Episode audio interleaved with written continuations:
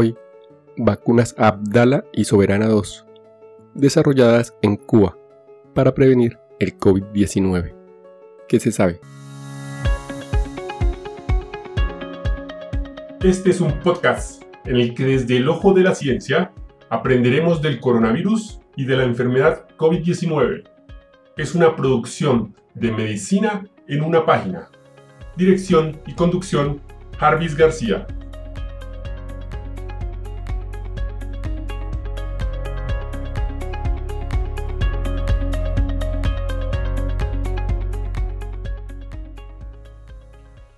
Cuba es un país pequeño que desarrolla sus propias vacunas, a pesar de estar sumida en una gran crisis económica y sometido al bloqueo comercial desde hace décadas.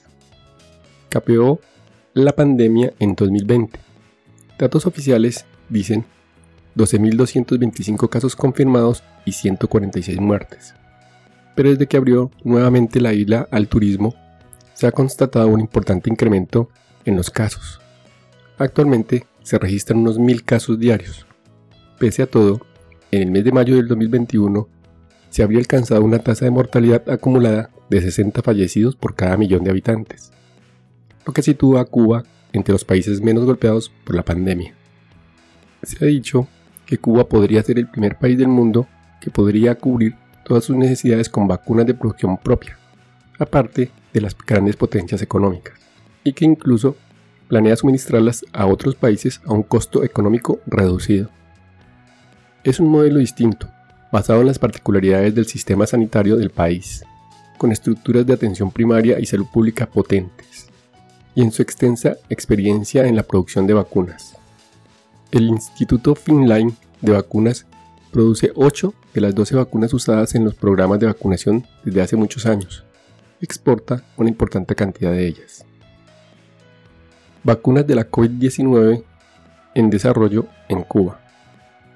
En el instrumento de seguimiento de desarrollo de vacunas del COVID-19 de la OMS, con fecha de mayo del 2021, de un conjunto de 100 productos en investigación clínica, 26 de ellos en fase 3, se incluyen dos vacunas cubanas con 6 estudios clínicos en marcha, dos en fase 1 y 2, uno en fase media y otro en fase 3.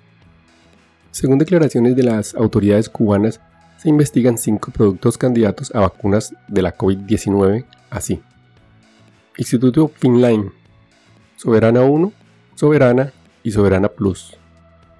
Centro de Ingeniería Genética y Biotecnológica Abdala y Mambisa. Esta última es de administración nasal.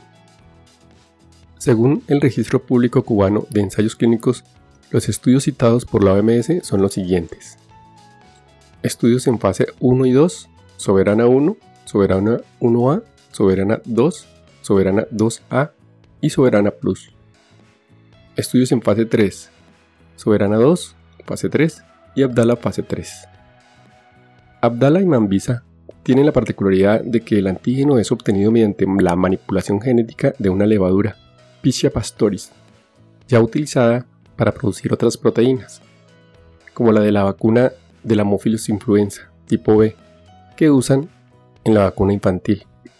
Dos de estas vacunas, Soberana 2 y Abdala, se encuentran actualmente en fase 3, con más de 40.000 participantes cada una. También se ha confirmado que se desarrollan estudios de intervención en más de 100.000 trabajadores de la salud para cada una de estas vacunas, sin cegamiento ni placebo, lo que ha despertado dudas entre los expertos ajenos al país pues parecen intervenciones excesivamente aventuradas ya que ninguna de ellas ha sido autorizada ni se conocen resultados de los estudios fase 3. La seguridad de las vacunas demostrada en los estudios de fase 2 no han sido dados a conocer, lo que les siembra dudas a los estudios para la comunidad científica internacional. Todas son vacunas de subunidades de proteínas, compuestas por una fracción sintética de proteína S de la SARS-CoV-2. Los primeros trabajos se remontan al mes de agosto del 2020. Este diseño fue elegido sobre todo por la experiencia acumulada en Cuba con plataformas de producción de vacunas de subunidades. En estos estudios se han probado pautas de 1 a 3 dosis y siempre en individuos de 19 a 80 años de edad sanos. Las personas con obesidad grave, y otras morbilidades han sido excluidas, también las gestantes. En el estudio fase 3 mencionado, se prueba un compuesto, Soberana 2, con dos pautas.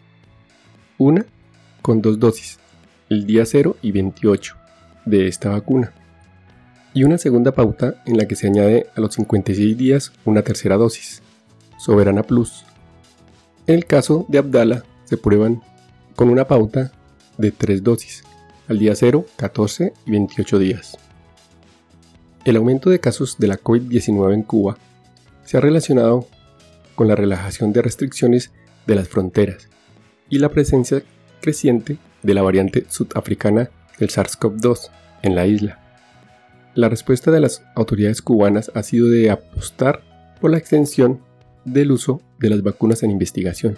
Así, en el mes de mayo del 2021 han iniciado con la vacunación masiva con Soberana 2, con el propósito de llegar a cubrir a casi 2 millones de personas de la capital. Esta práctica, la de emprender el uso masivo de producto no aprobado, justificada en la seguridad del producto y de las urgencias de la pandemia, sigue la línea marcada por Rusia, China e India, pero no es compartida por las estrategias vacunales en Estados Unidos, Canadá y también en los países del ámbito de la Unión Europea, que no lo han hecho hasta contar con la aprobación de las respectivas agencias reguladoras. El 22 de junio de 2021, las autoridades cubanas han informado a través de las redes sociales y medios de comunicación algunos resultados obtenidos con sus vacunas en desarrollo.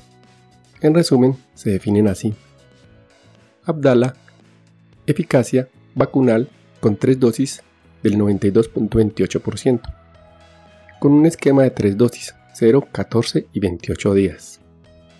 Soberana 2, eficacia vacunal con dos dosis del 62%, con un esquema de dos dosis, al día 0 y 28 de esta vacuna. Tipos de vacunas. Todas son vacunas de subunidades de proteínas. Una fracción sintética de la proteína S del SARS-CoV-2 Requisitos de conservación. Entre más 2 y más 8 grados centígrados. El 9 de julio del 2021, las autoridades cubanas han informado a través de las redes sociales y medios de comunicación la autorización de la vacuna Abdala para uso de emergencia en el pueblo.